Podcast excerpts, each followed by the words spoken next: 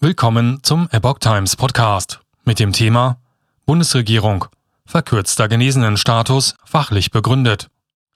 Eine Kurzmeldung aus unserem Corona-Ticker vom 21. Februar 2022.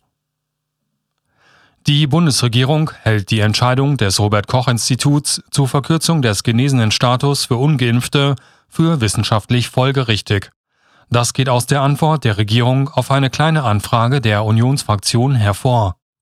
Demnach deute die bisherige wissenschaftliche Evidenz darauf hin, dass ungeimpfte Personen nach einer durchgemachten Infektion mit der Delta-Variante oder einer früheren Virusvariante einen im Vergleich zur Reinfektion mit der Delta-Variante herabgesetzten und zeitlich noch stärker begrenzten Schutz vor einer Infektion mit der Omikron-Variante haben. Die Entscheidung des RKI zur Reduktion der Dauer des genesenen Status sei somit fachlich begründet